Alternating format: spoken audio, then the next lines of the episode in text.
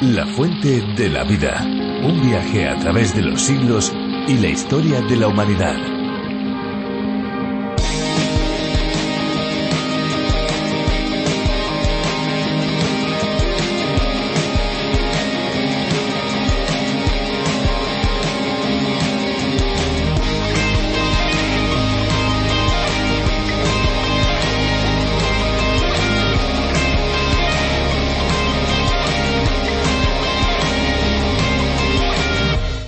Cuando vamos al gimnasio, sea cual sea la actividad que vayamos a realizar, tenemos que tener siempre muy presente la hidratación. Independientemente del ejercicio que hagamos, el cuerpo necesita agua. Efectivamente, nuestro cuerpo necesita una cantidad diaria de líquidos imprescindible para el buen funcionamiento del organismo y en este caso además necesitará un aporte extra para recuperar lo perdido en el gimnasio mientras sudamos.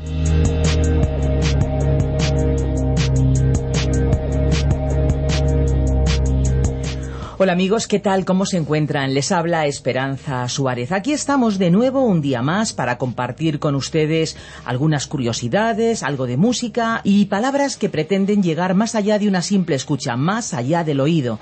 Nuestro deseo es que la palabra de Dios pueda penetrar en lo más profundo del corazón de cada uno de nuestros oyentes. Así pues, comenzamos con una palabra de agradecimiento. Pues sí, amigos, gracias de verdad, muchas gracias por subir con nosotros una vez más a este tren radiofónico que nos llevará por un corto viaje con una duración de 30 minutos por las páginas del fascinante libro de los libros, el libro por excelencia, la Biblia. Les habla, les saluda Fernando Díaz Sarmiento. Esto es La Fuente de la Vida.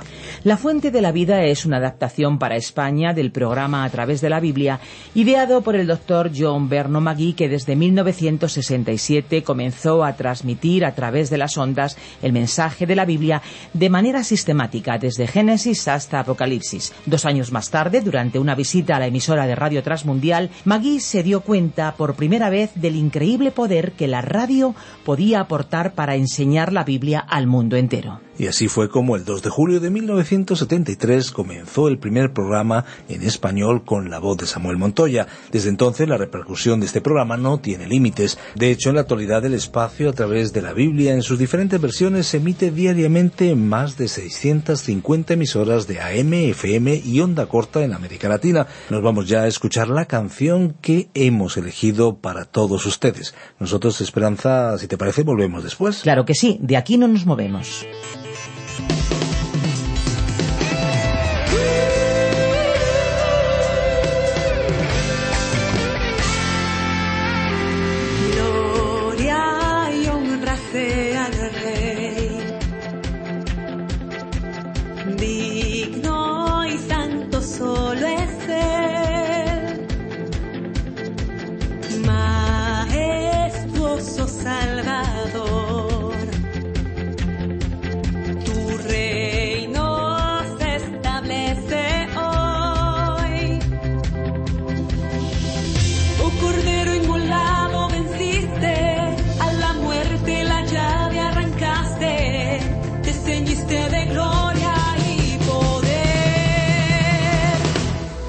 eres el rey.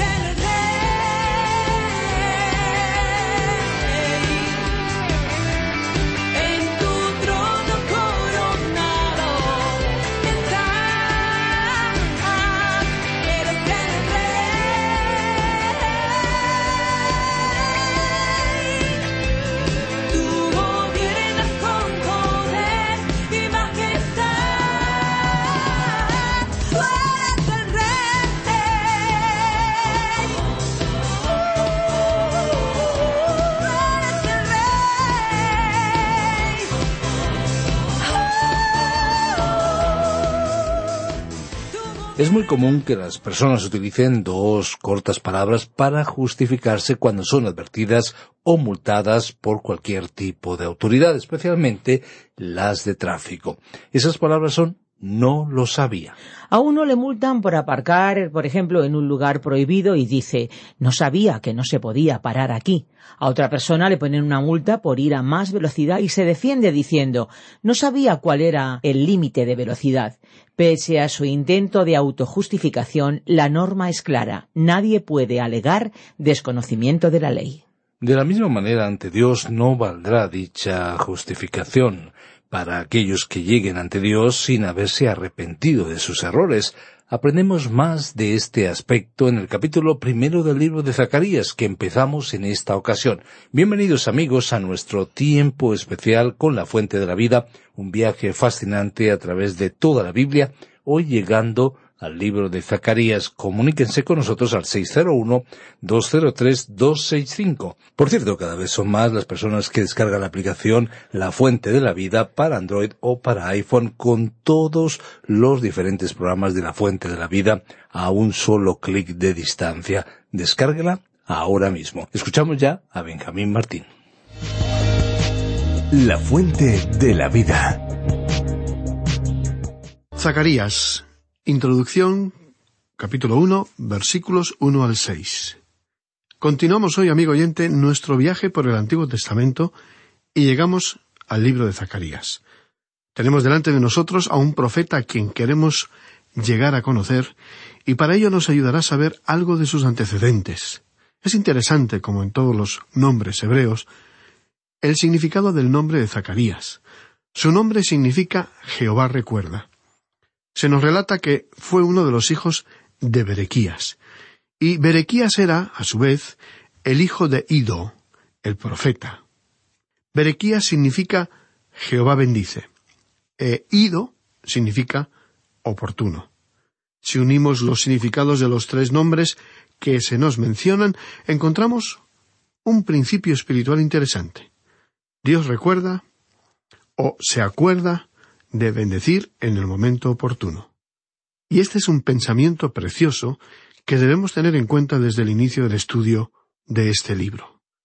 A través de estos nombres y de los significados tan ricos que contienen, se nos sugiere el ánimo y el aliento que Dios quiso dar al remanente del pueblo de Israel que había regresado a Jerusalén después de su cautiverio en Babilonia. Es decir, que Dios recordaba y bendecía en el momento oportuno.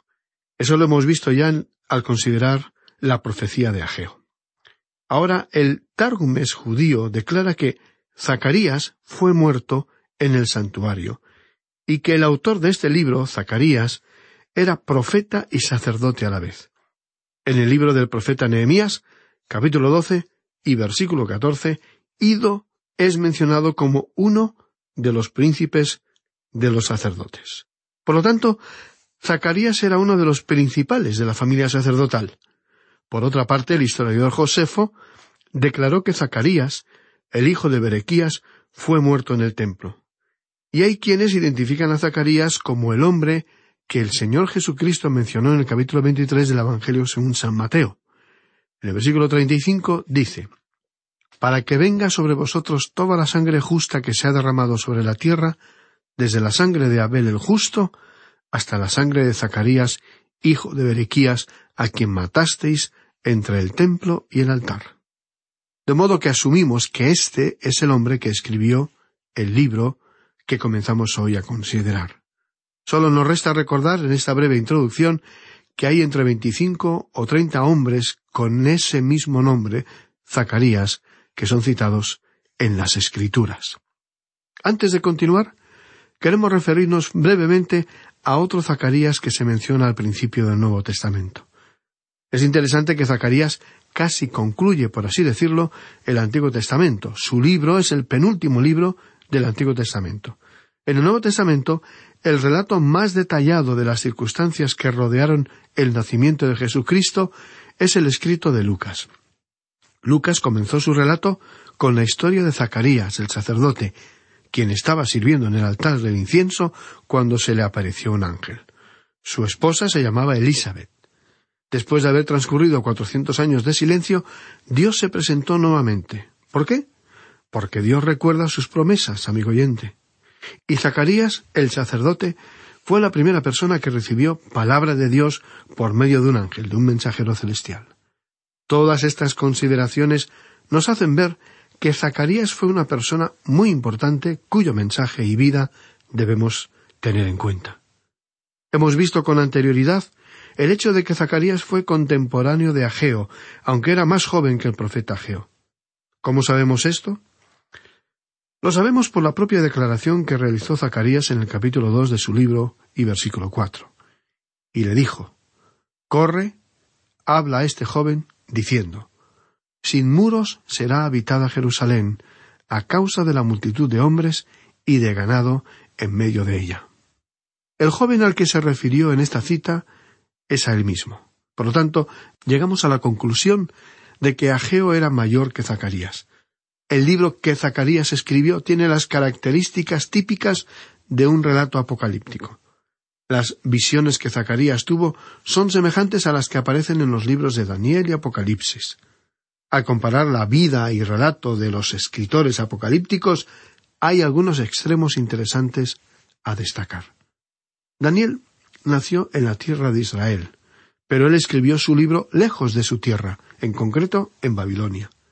Zacarías nació fuera de la tierra de Israel, probablemente cerca de los canales de Babilonia, pero él escribió su libro en Israel. Daniel, Ezequiel y Juan escribieron sus libros lejos de la tierra de Israel, y todos ellos escribieron libros que se asemejan a un relato apocalíptico. Solo Zacarías se encontraba en Israel cuando escribió su mensaje apocalíptico. En los días de desaliento que cubría el remanente del pueblo de Israel que permaneció en su tierra, Zacarías pudo ver la gloria de Dios con una visión de esperanza. El libro de Zacarías contiene más profecías referentes al Mesías que ningún otro de los profetas llamados profetas menores. Antes de continuar con el estudio de este libro, vamos a comentar un bosquejo que nos ayudará a comprender mejor los temas que trataremos. Podríamos dividir el libro en tres partes. En la primera parte, que abarca los seis primeros capítulos, tenemos los relatos apocalípticos, fruto de las diez visiones que recibió en una noche el profeta Zacarías, visiones que hablan del Mesías y del milenio. La segunda parte es como un interludio histórico. Abarca los capítulos siete y ocho del libro. Al igual que sucede en el libro de Ageo, hay una pregunta respecto a una práctica religiosa, el ayuno. ¿Qué es el ayuno? ¿Tiene algún valor? La respuesta la tendremos cuando consideremos los capítulos siete y ocho de Zacarías. Finalmente, en la tercera sección, se nos presenta el mensaje profético, en este caso concreto, con el énfasis de una profecía de juicio. Lo encontraremos en los capítulos nueve al catorce. Veremos que hay dos profecías. En la primera profecía estudiaremos los aspectos relacionados con la primera venida de Cristo, y eso abarca los capítulos nueve al once. La segunda profecía contiene los aspectos relacionados con la segunda venida de Cristo, y esto está en los capítulos doce al catorce. Nos encontramos, pues, ante un libro de profundo contenido. Hay un aspecto más a resaltar. Observaremos que el contenido de este libro revela un contraste directo con respecto al del profeta Ageo. Zacarías, como ya dijimos, fue un contemporáneo de Ageo. Ambos se conocían y ejercieron su ministerio profético entre las mismas personas durante el mismo periodo de tiempo. Pero veremos que las profecías difieren, son completamente diferentes. Es como si hubiesen sido escritas en distintas épocas, pero son comunicadas a un mismo público, en la misma época, por un mismo mandato que venía de Dios. Ageo se preocupó por el estado del templo, de sus cimientos, de su restauración. Fue una persona muy práctica, con los pies bien asentados sobre la tierra. En contraste nos encontramos a Zacarías, quien, al parecer, sólo tuvo en su cabeza y mente las visiones que vio, es decir, que no estaba tan cerca de los problemas terrenales como Ageo. Y amigo oyente, Dios le escogió como apto para recibir diez visiones en una sola noche, y eso nos habla de la espiritualidad profunda de Zacarías. El libro de Zacarías básicamente es un libro sobre las visiones, mientras que el libro de Ageo es una guía muy práctica. Con todo, ambos hablaron de parte de Dios a la misma gente en un mismo periodo de tiempo y en relación con el mismo problema. Y Dios nos hablará hoy, a través del libro de Zacarías, del mismo modo en que nos habló por medio del libro de Ageo, pero de una manera completamente diferente. Reconocemos que estos dos profetas se complementan a la perfección.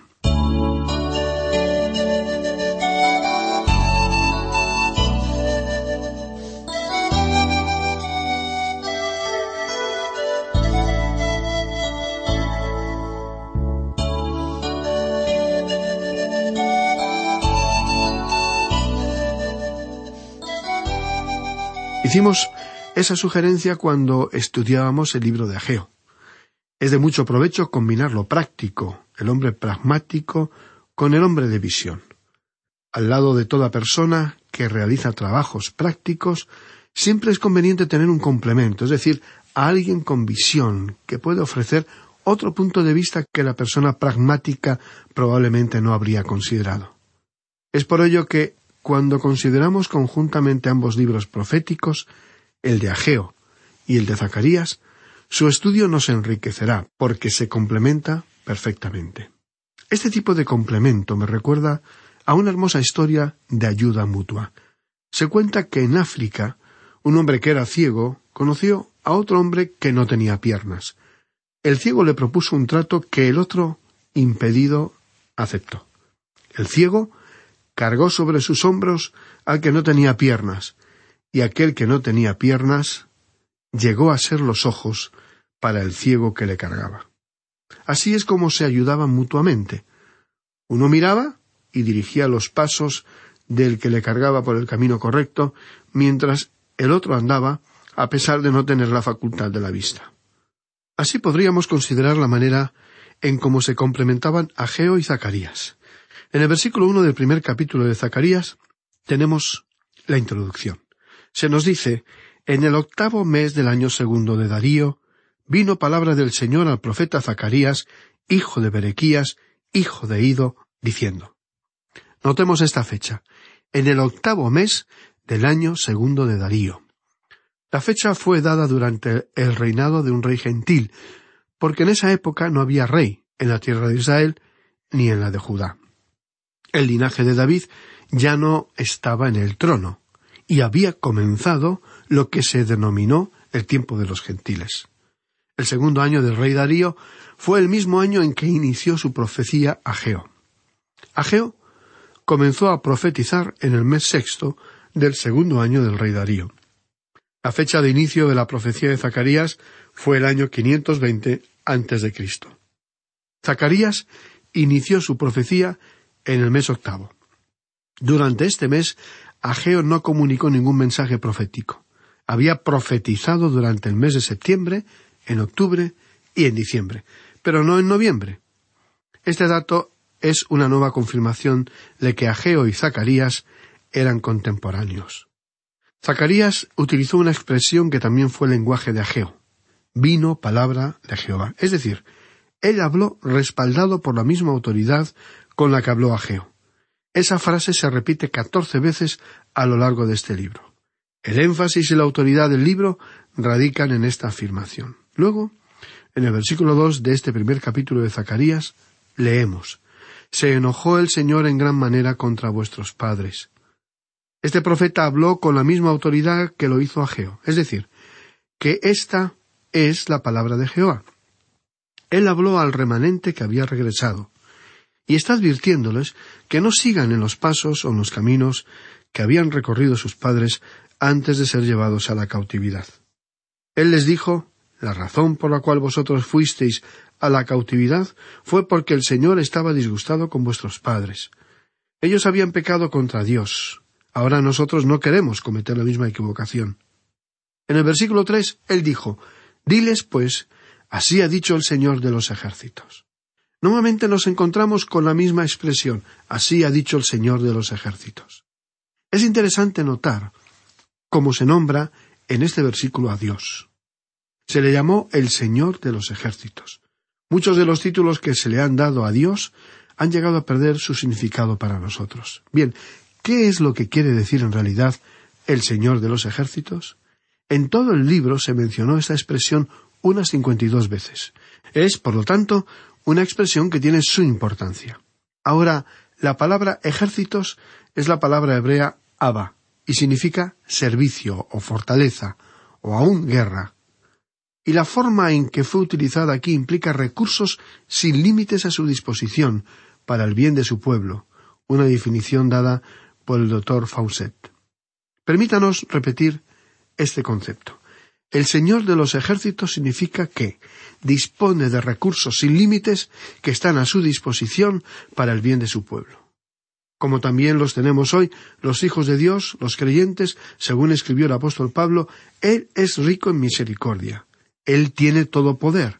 Así que podemos preguntarle ¿qué es lo que necesita usted hoy, amigo oyente?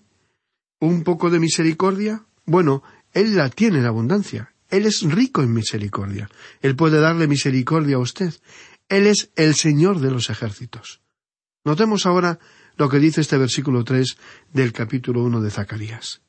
Diles, pues, así ha dicho el Señor de los ejércitos, volveos a mí, dice el Señor de los ejércitos, y yo me volveré a vosotros, ha dicho el Señor de los ejércitos.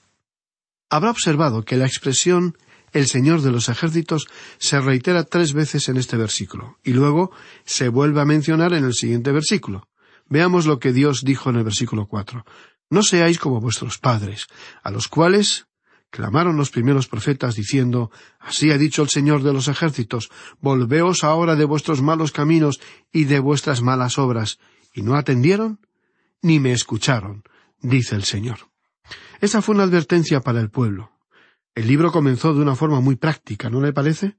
Lo que Dios estaba diciendo aquí era lo siguiente Vuestros padres no querían prestarle atención a los profetas que yo les envié.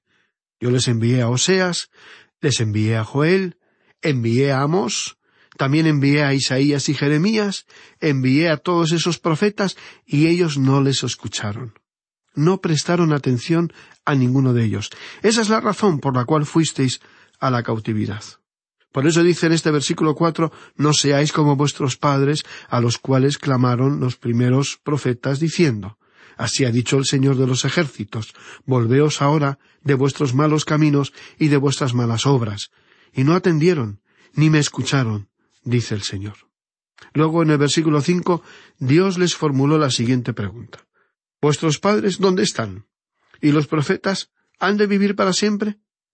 El pueblo de Israel ya no podía escuchar las voces de los profetas, es decir, otros profetas como Jeremías, Isaías, Oseas, Joel y Amós. Ellos habían muerto, sus voces fueron silenciadas. Dios también les preguntó ¿Dónde están vuestros padres? Bueno, la generación anterior, los padres, todos ellos estaban sepultados en Babilonia. Pero ese no era un lugar apropiado para un israelita, porque para los hebreos siempre fue muy importante el ser sepultados en su propia tierra. Aun Jacob, ya anciano, en la tierra de Egipto, hizo jurar a José, su hijo, que no le sepultaría en Egipto. Él quería ser llevado y sepultado en la tierra de sus padres, y allí es donde descansaban sus restos, en Hebrón, en Israel. ¿Y por qué ese anhelo de regresar a la tierra de los antepasados? Jacob confiaba que el día cuando Dios le va a levantar de los muertos, junto con los demás patriarcas, los israelitas piadosos, iban a vivir en esa tierra prometida. Esa era su esperanza de ser resucitados de la muerte allí en su tierra. Y por tanto, todos querían recibir sepultura en su tierra.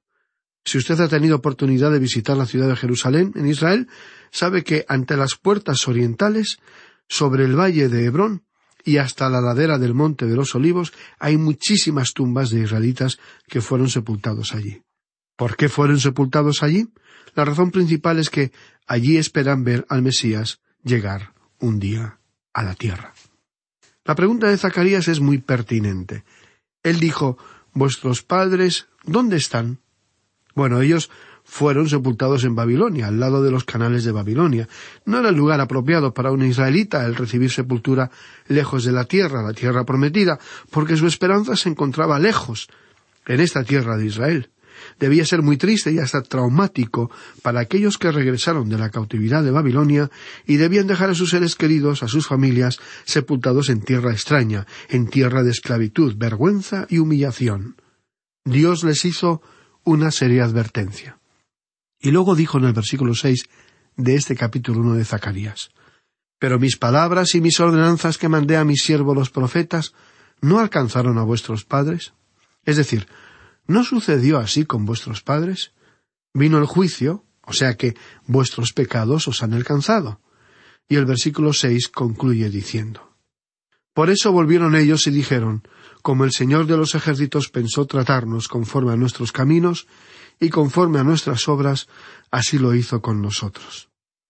Así que, finalmente ellos estaban dispuestos a admitir que todo lo malo que les había sucedido como juicio de parte de Dios era justo porque Él les había advertido de las nefastas consecuencias. Pero ellos no le habían escuchado. Ahora Zacarías estaba presentando nuevamente una advertencia al pueblo. ¿Qué podemos aprender para nuestras vidas acerca de lo que acabamos de leer? Encontramos por un lado advertencias y por otra parte un llamado. Advertencia a no tomar en vano los consejos de Dios y un llamado a volver a Él con arrepentimiento. En nuestro próximo programa comenzaremos a considerar las diez visiones que Zacarías tuvo en una noche. Y amigo oyente, alguna de estas visiones y el mensaje que se desprende de ellas tienen una gran importancia para nuestras vidas. Le invitamos, pues, a que nos acompañe y, mientras tanto, le sugerimos leer los versículos restantes de este capítulo uno de Zacarías para estar mejor informado y, a la vez, mejor preparado para nuestro próximo estudio. La Biblia es fascinante. Cuanto más se estudia su contenido, más se descubre. Es sin duda una fuente inagotable de palabras de vida eterna que sacian la sed más profunda. Tú lo has dicho, Esperanza, y es que nos aproximamos al final de este programa, pero aquí estaremos muy pronto de nuevo para seguir descubriendo, profundizando en la palabra de Dios. Para aquellos que deseen volver a disfrutar de la fuente de la vida, los estudios también están disponibles en la fuentedelavida.com y también pueden encontrar materiales en nuestra página web. Efectivamente, pueden acercarse con todas sus sugerencias y preguntas al teléfono que les daremos en unos instantes. Sí, efectivamente, si desean contactar con nosotros, nuestros números son el 91 422 0524 y también el teléfono móvil 601 20 32 65 ambos con el prefijo más 34 si llaman desde fuera de España. Repetimos nuestro medio más inmediato de comunicación que es el WhatsApp. Recibimos mensajes de texto y de voz al 601 203 265 y si lo que quieren es escribirnos se pueden hacerlo a info radioencuentro.net. También les damos las gracias a todos aquellos que con su colaboración económica ayudan en este proyecto. Muchísimas gracias. Nos vamos, pero no sin antes recordarles un mensaje muy importante. Hay una fuente de agua viva que nunca se agota. Beba de ella.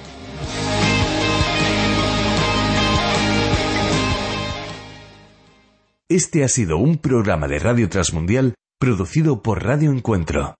Radio Cadena de Vida.